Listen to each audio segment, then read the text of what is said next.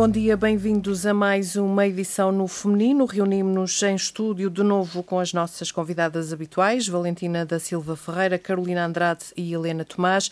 Nesta rubrica quinzenal abordamos temas transversais à sociedade e hoje falamos de fé, falamos de educação e falamos ainda de mulheres em lugares de poder. E começo pela fé, porque neste dia em que o programa vai para o ar é um feriado religioso no mundo católico, dia de Nossa Senhora do Monte na Madeira, dia de Nossa Senhora da Assunção ou da Ascensão no país, um país maioritariamente católico, mas as questões da fé ultrapassam naturalmente a religião. Uh, e se, me permitem, em jeito de, de, de começo deste assunto, uh, começo com uma, uma pequena história que, que, que, me impressionou durante uma reportagem que fiz há há, poucos anos, uh, precisamente a propósito da preparação para as celebrações do Monte. Uh, eu entrevistei uma mulher na altura tinha 49 anos de idade.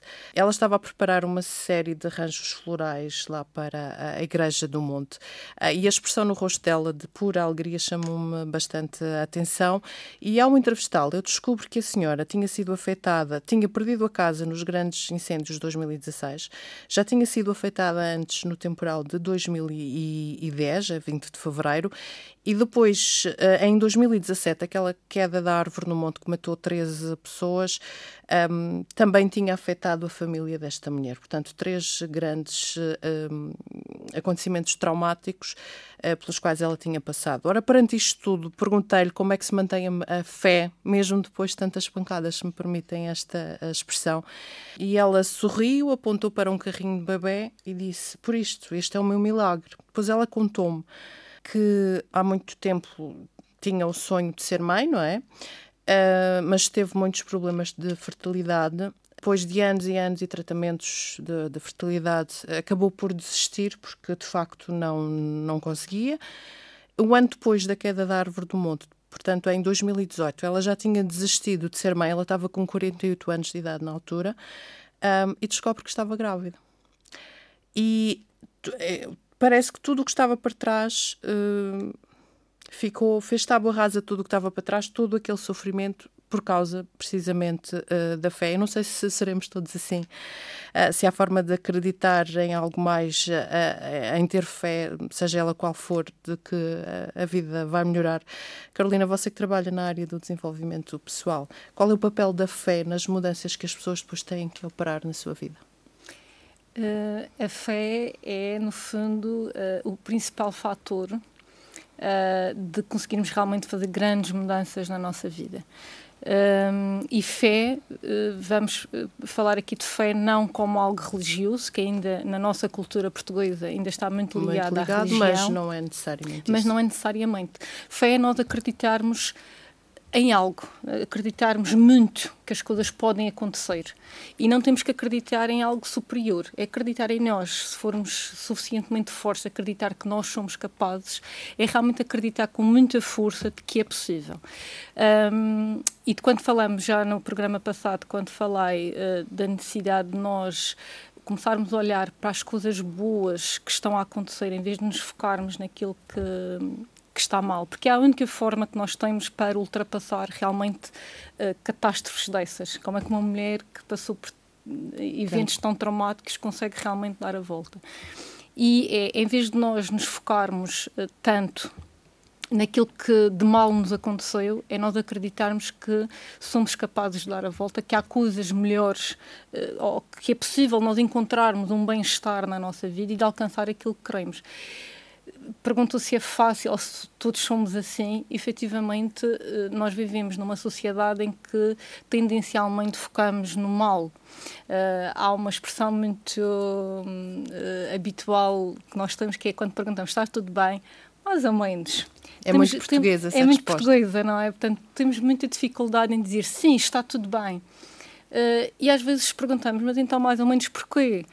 E as pessoas, nada de especial. É já aquela, uh, o assumir de que as coisas são difíceis, são, uh, temos uma vida muito, muito sofredora, não é? E às vezes essas pessoas que passam por situações tão extremas são aquelas realmente que vão buscar a força que todos nós temos, efetivamente, um, porque só assim é possível uh, viver. Nós não conseguimos viver agarrados ao mal que nos uh, aconteceu, à dor que, que, nos aconteceu. E essa dor é possível ser trabalhada, ser uh, tratada, obviamente com muito apoio, mas uh, é possível, mas é preciso ter essa fé, sem dúvida nenhuma. E é mais fácil, entre aspas, muitas aspas, obviamente, ter a fé numa entidade superior ou fé em si próprio? Isso aí é, é o que cada um achar que faz mais sentido para, para si. Qualquer uma delas é válida, uh, porque eu se acreditar que existe uma entidade superior, esse meu, aqui é que estou a sempre acreditar. E, portanto, isso é vai fazer com que eu consiga dar a volta. Portanto, seja acreditar em mim, seja hum. acreditar no universo, num Deus, num, numa entidade superior, uh, aqui realmente a base está no acreditar que é possível, que, mere que merecemos que, e, que, e que realmente é possível. Helena, a nossa cientista residente, que é engenheira, bio, engenheira química, um, a ciência e a fé andam de costas voltadas ou não é necessariamente assim? Eu penso que não é necessariamente assim. Eu sou cientista e também uh, sou católica. Uh, e eu penso, acho que uma coisa não é o oposto da outra, não são antagónicas. Uh, a ciência procura explicar o universo, aquilo que nos rodeia, não é? a religião procura dar-nos uma razão para nós existirmos, que são coisas, são coisas diferentes. pronto já, como cientista, uh, e se calhar também devido uh, à minha formação, uh, já me custa um bocadinho mais acreditar, por exemplo, nos milagres, Exato. ou que Nossa Senhora apareceu em Fátima, ou apareceu no monte. Ou, uhum. um, ehm, pronto, o que, o que não invalida que esses locais de culto sejam locais onde as pessoas possam fazer uma introspeção e possam um, eh, refletir e possam estar em comunicação com Deus e consigo próprios, não é? Portanto, é mais, é, lá está, vamos outra vez ao mesmo, à mesma questão. É mais, não é tanto a parte mais física, digamos, os templos, é mesmo uma questão interior. Sim, sim, que, sim. Mesmo que se acredite numa entidade superior, no caso Deus, no, no caso da, da Igreja Católica, da fé católica. Custa-me um bocadinho uh, a, a, custa-me um bocadinho a aceitar, por exemplo, algum posicionamento que as pessoas têm perante Deus, que são, por exemplo, as promessas, não é? Uhum. Uh, no fundo, há ali um, um género de um, mercantilismo, não é? Então, se uh, Deus me fizer algum favor, eu vou, uh, vou retribuir esse favor, não é? para mim, isso não é religião, não é? Um, e, portanto, a religião é uma coisa mais, mais profunda. Uh, e depois também há algumas semelhanças entre. Bom, normalmente, de facto, a religião e ciência são coisas distintas, uh, como eu expliquei, têm objetivos uh, diferentes, mas também há, há semelhanças entre elas.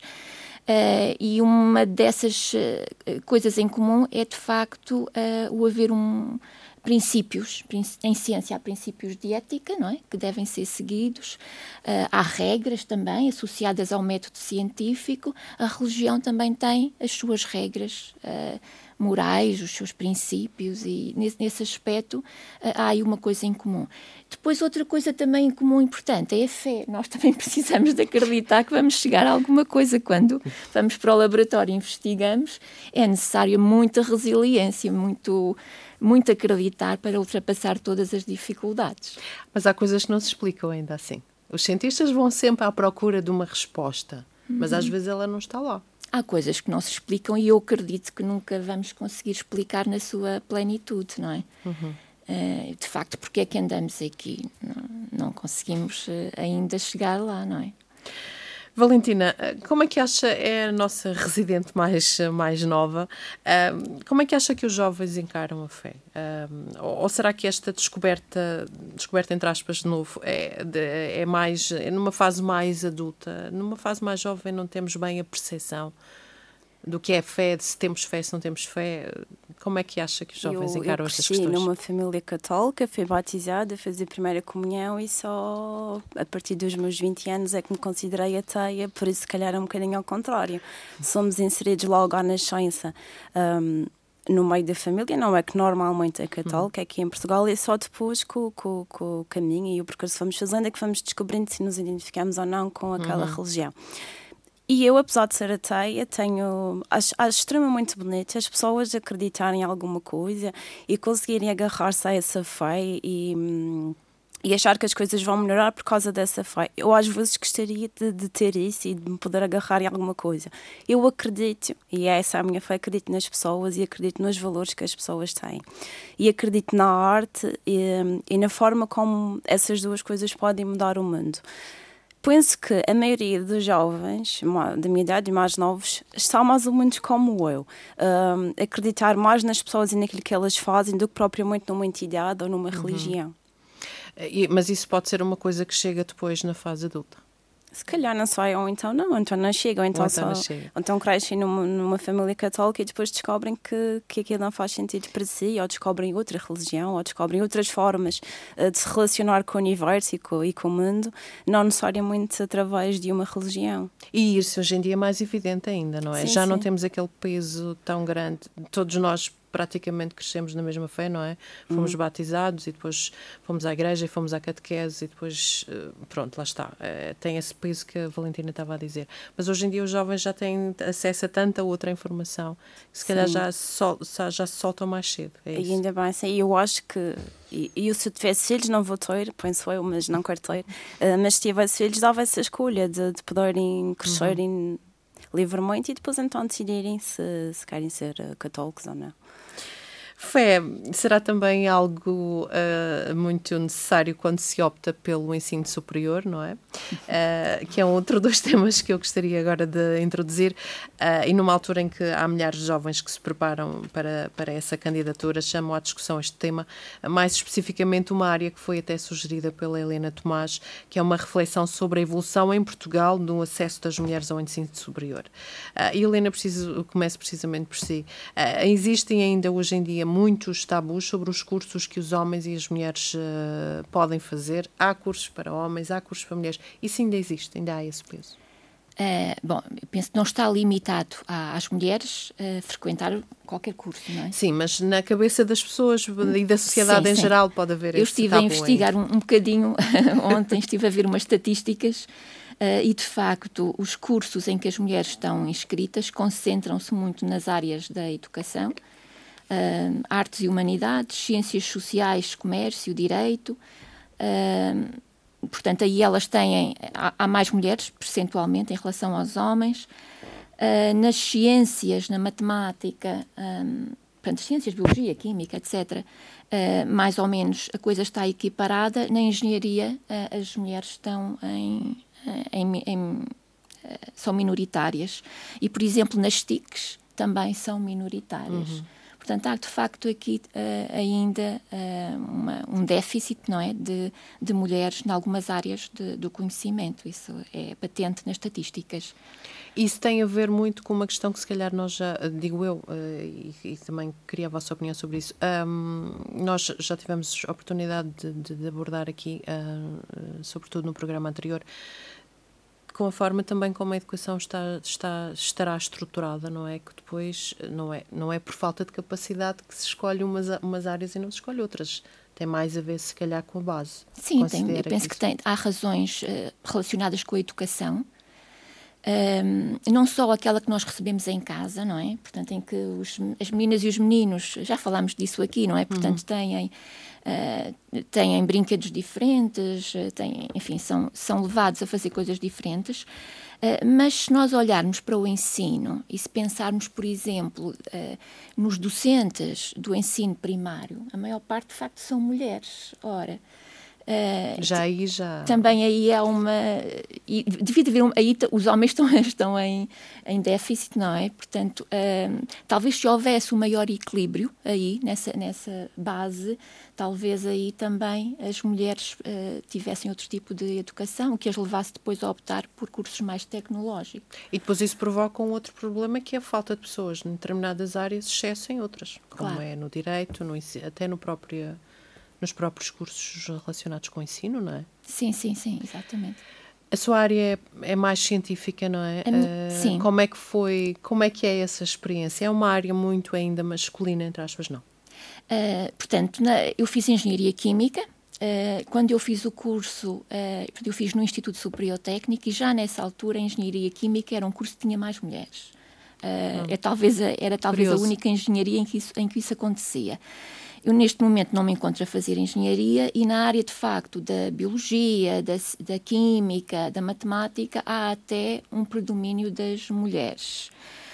Um, e o que é engraçado é que, um, olhando uh, para as estatísticas também, mais, mais uma vez, uh, de facto, no ensino superior dominam as mulheres. Portanto, há, muito, há um maior número de raparigas matriculadas no ensino superior do que de rapazes e portanto elas e também de diplomadas. Portanto também o próprio as mulheres têm mais sucesso uh, no ensino superior. Isto significa para já que há de facto uma uh, o acesso é, é, permitido não é? Portanto deixou de ser um tabu as mulheres entrarem no ensino superior.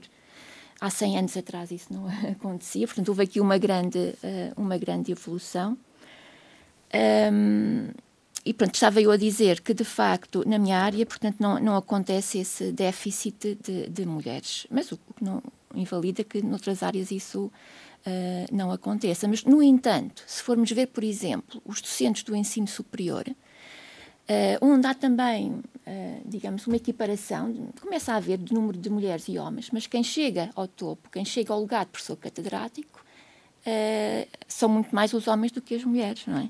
Aí, quando olhamos para, uh, para as estatísticas, começamos a ver que uh, eh, 22% dos catedráticos são mulheres e 78% são, são homens. Isso era um tema que eu também queria abordar ainda nesta, nesta nossa conversa, que é as mulheres em lugares de, de, de poder e que acaba por entroncar um pouco nisso que a Helena uh, disse. Mas uh, para já, ainda nesta questão dos cursos, a Carolina também é da área das engenharias, embora não exerça, não é? Exatamente. Uh, como é que foi essa escolha? Sentiu que, de alguma forma, quando estava a fazer o, os seus estudos, que isso era olhada de alguma forma? Não, não. portanto, a nível familiar, nunca foi algo que me tivessem dito que não, hum. não seria uma área para. para para seguir. Mas é engraçado que no secundário, do décimo ao décimo segundo ano, era uma turma uh, praticamente só de rapazes e éramos só duas raparigas, era eu e uma colega minha. E efetivamente, uh, na minha turma, na faculdade, também maioritariamente uh, rapazes, mas com um número já uh, pelo menos um terço da turma eram uh, raparigas. Aquilo que eu sinto, uh, na minha altura talvez ainda houvesse algo estabelecido, bem que eu não senti isso em relação à escolha que, que fiz.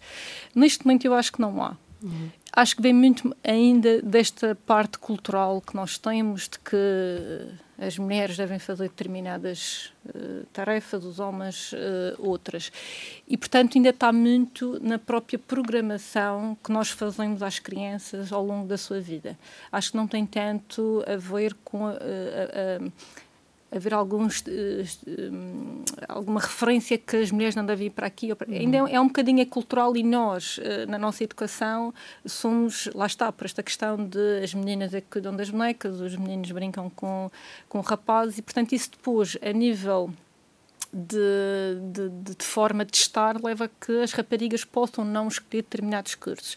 Se bem que hoje em dia já se foi, e parece-me, eh, apesar daqui de, de, das estatísticas, parece que já vai havendo alguma abertura, até mesmo na, na questão de professores primários. A minha filha uh, teve um professor eh, primário homem e no infantário onde andou havia um educador de infância. Algo realmente fora e estranho, assim, à primeira, na altura, eh, é ainda estranho. Mas isto para dizer o quê? Que parece-me que já vai havendo algumas mudanças. O que é curioso foi quando uh, nós fizemos o nosso, uh, a nossa apresentação das Mulheres à Obra aqui na Madeira, o nosso evento, e queríamos ter um quadro, portanto, na nossa na tertúlia que tivemos, pessoas de, de, das mais variadas áreas, mulheres empreendedoras, nas mais variadas áreas.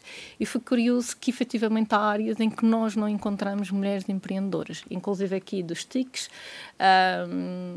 De, portanto, áreas assim mais técnicas, aquelas áreas que lá está, está muito direcionados para os homens, efetivamente não encontramos aqui na Madeira uh, empreendedoras nessa área, muito ligadas à, à estética, ao ensino, à, às lojas de, de, artigos assim mais uh, para as mulheres, mas foi a área do design, de, uhum. da parte artística, mas uh, foi curioso constatarmos essa, esse facto que aqui na Madeira, pelo menos uh, que tivéssemos conseguido encontrar, não encontramos, portanto, ainda há esse... Uhum Portanto, nesta fase. Ainda há esse déficit, não é? Ainda há esse déficit. E fica, fica a sugestão para quem nos estiver a ouvir, se andar à procura de uma área. As tecnologias de informação podem ser, podem ser uma boa área. A Valentina é da área do direito, não se sente, se calhar, tanto como a parte das ciências. Um, uh, eh, acha, considera que há ainda tabus nos cursos que as mulheres e os homens Sim, podem fazer? Sobretudo que... porque, a nível uh, da história, da história que, que é escrita, a história tem apagado as mulheres nos livros, tem apagado as cientistas, as, as investigadoras. Nós, um, quando estamos na escola, pelo menos eu não tenho, não me lembro de ter uma referência feminina na área das ciências e acho que isso tem que ser, tem que ser alterado. Por exemplo, isto é uma coisa que às vezes eu até converso com as minhas colegas. Quando fazemos um, um artigo científico e fazemos as, tais, as referências bibliográficas em que usamos o apelido da pessoa, não é para fazer a referência, automaticamente o meu cérebro liga sempre aquela pessoa um homem. Raramente eu penso que aquela pessoa uhum. que disse aquilo ou que descobri que ele é uma mulher. E isto vem da tal uh, cultura de nós termos programados na nossa cabeça de que quase tudo o que foi feito até aqui foi feito por homens e nós temos que começar a desconstruir isso.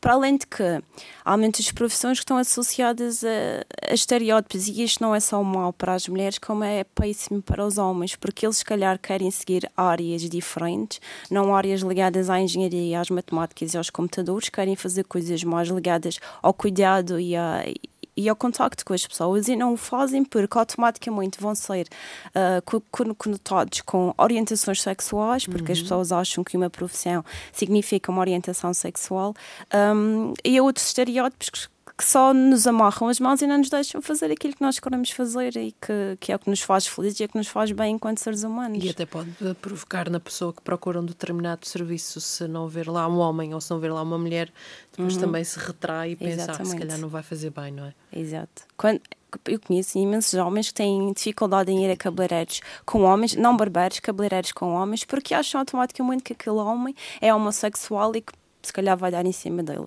Esta desconstrução que nós temos que fazer. Começar desde cedo de, de, que nada disto tem a ver com, com orientação sexual, com género, nada. É, é sermos mais, e fazermos aquilo que nós gostamos. É mais a nossa mente estar formatada, não é? Este, este, este tema leva-nos a um outro que de alguma forma está relacionado, que é estas mulheres em cargos de poder. Há muita desconfiança até entre as próprias eh, mulheres, não é?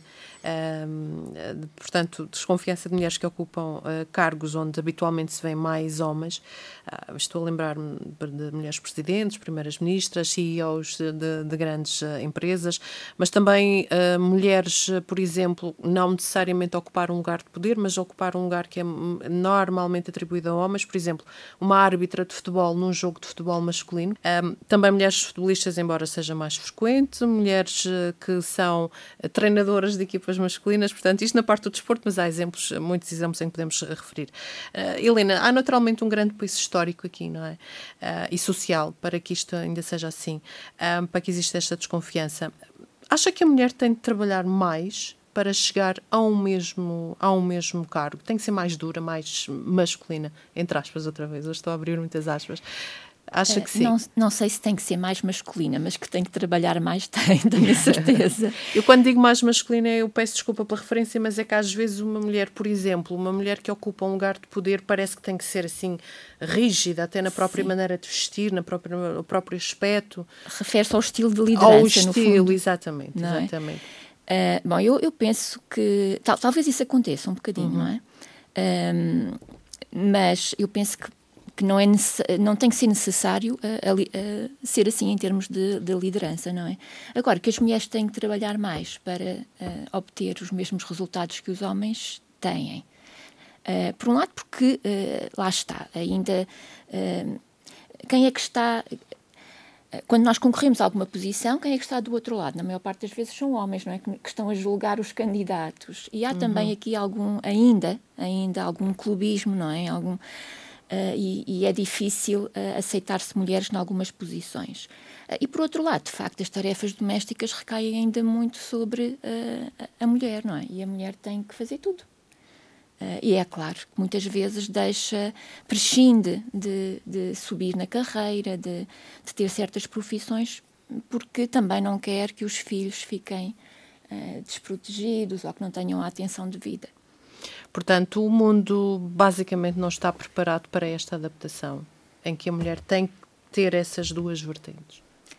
Eu penso que ainda há um caminho, Bom. há um caminho a, fazer, que, mas que está a ser feito, vamos lá ver. Eu penso que, uh, por exemplo, um, se olharmos para as universidades portuguesas, que é a realidade que, que, eu, que eu também uh, conheço melhor, um, Existe, existe uma, uma, organização que é o CRUP, não sei se já ouviram falar, que é o Conselho de Reitores das Universidades Portuguesas, que neste uhum. momento integra 16 universidades, entre públicas e algumas, uma privada, que é a Católica, a Academia Militar, etc. Uh, ah, dos 16 reitoras, só quatro é que são mulheres, e é uma coisa muito recente.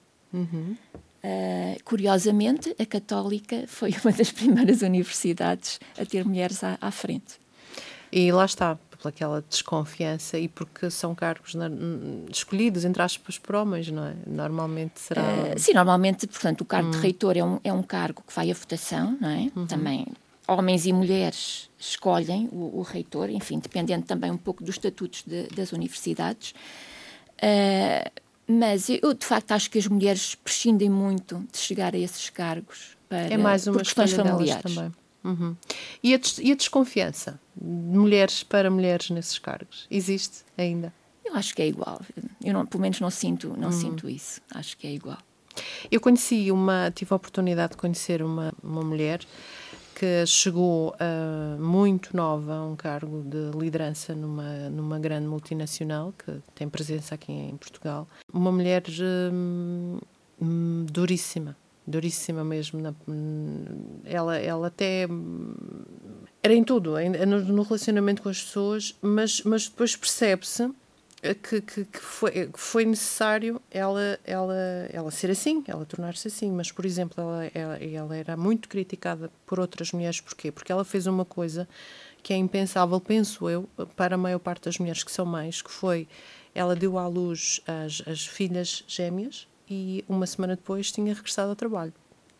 E esse nível de exigência ela fazia com ela e fazia com todas as mulheres em torno dela. E quem não respondesse a essas exigências, pronto, era convidada a sair ou a, ser colocada num local de menos destaque.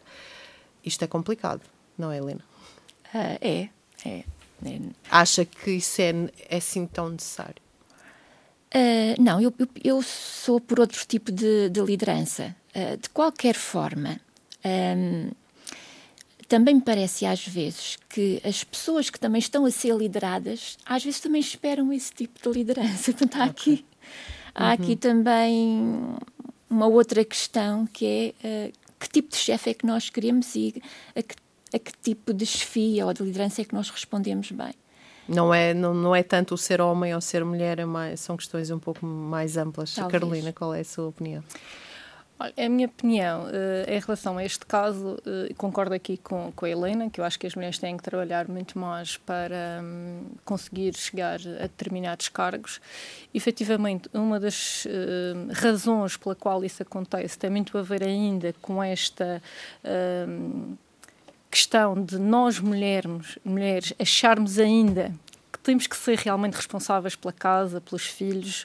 Uh, há muitos comentários uh, do género: se for a mulher a, a, levar os filhos para trás, para a frente, ao médico, à escola, às atividades, ela está a fazer o seu dever. Se for um, um pai, a mulher está a trabalhar e é o pai que anda para cá e para lá com os filhos e vai pôr e vai ao médico, ai, coitadinho. Pois. A mulher não dá atenção. Ainda existe este tipo de comentários, e ainda há pouco tempo vi este comentário, não em relação a mim, mas em relação a outro casal, no qual o marido tem mais disponibilidade e, portanto, é que anda com os filhos para trás e para a frente. Uh, e, portanto, a partir do momento em que ainda há este tipo de mentalidade, efetivamente uh, existe muito esta questão de que as mulheres não conseguem dar o seu melhor uh, a nível profissional porque depois têm toda um, uma vida familiar para orientar e para uh, cuidar. inclusive esta questão das mulheres na idade fértil, que ainda são muito marginalizadas, e apesar de eu acreditar também que já houve um longo caminho, ainda acontece situações que eu acho que em pleno século XXI já não devia haver, mulheres que são negligenciadas porque engravidam e, uhum. e pronto. Um, a minha questão há pouco, quando eu me referia a, a não estarmos, o mundo não estar preparado, entronca precisamente essa é uma das questões. Essa é Portanto, é uma, uma mulher questões. parece que quando engravida perde o lugar. Todo, o, o, toda as a credibilidade como profissional. E é as, um as empresas também não se preparam para que aquela mulher só vai voltar daí a X meses. Exato. Em relação a esse exemplo que deu, que é, que é muito interessante e que eu acho que isso espalha também muitas das mulheres que estão na, na, na, liderança, que têm quase essa necessidade de uh, abdicarem daquilo que é um direito. Uma, criança, uma mulher que tem um filho, ao fim de uma semana, fisicamente e emocionalmente, não está, capaz, não, é? não está capaz. Aqui não sequer está a questão de quem é que vai cuidar da criança. Aqui está a questão que há há uma situação física que é extremamente violenta numa mulher, só quem esteve grávida sabe o que é que eu estou a falar, é uma situação violência a nível físico e emocional na mulher e que é preciso, quando havia, antigamente, quando as mulheres ficavam de quarentena depois de ter filhos, não era para casa, eram 40 dias para repousar e descansar, não é? Portanto, isso hoje em dia já não existe, a gente ao fim de uma semana é essa necessidade de provar que somos capazes e que estamos uh, uh, aptas a tudo, mas isso é uma violência a nós mesmas que estamos a fazer essa necessidade das mulheres muitas vezes serem demasiado autoritárias.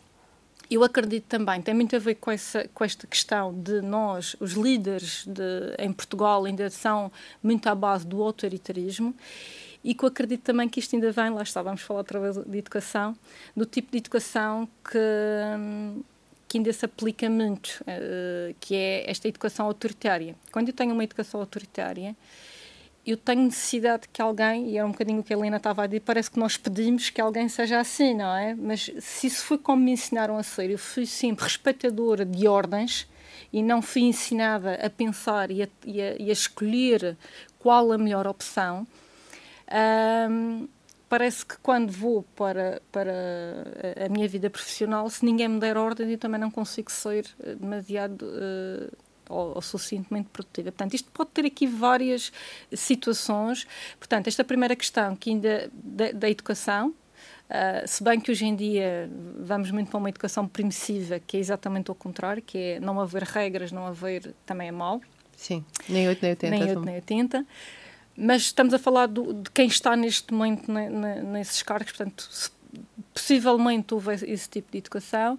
E depois ainda muito este, esta mentalidade que nós estamos dentro das empresas que é tem que ser tudo uh, no, no, bater no que está mal, no, no, no, autoritarismo, quando já está mais do que provado e já há muitas empresas uh, que já vão adotando este sistema, claro que lá está aqui a inteligência emocional, o tratar uhum. bem o funcionário, o incentivar, o mostrar que ele é capaz, que ele é bom. Uh, e o é é saber é descobrir nele também as, as questões em que ele é melhor, que ele é? é? melhor, e exatamente. direcioná-lo para. Exatamente. Não temos que ser bons a tudo, não é? E há aqui também outra questão que eu também gostava de uh, salientar. Uh, e que já assisti e, e também vi-se a nível de, de, do empreendedorismo que às vezes as mulheres, quando há, uma mulher que chega ao topo, exatamente porque é tão difícil chegar lá, é quase como aquela chegou e dificilmente vou conseguir chegar porque os lugares são muito escassos.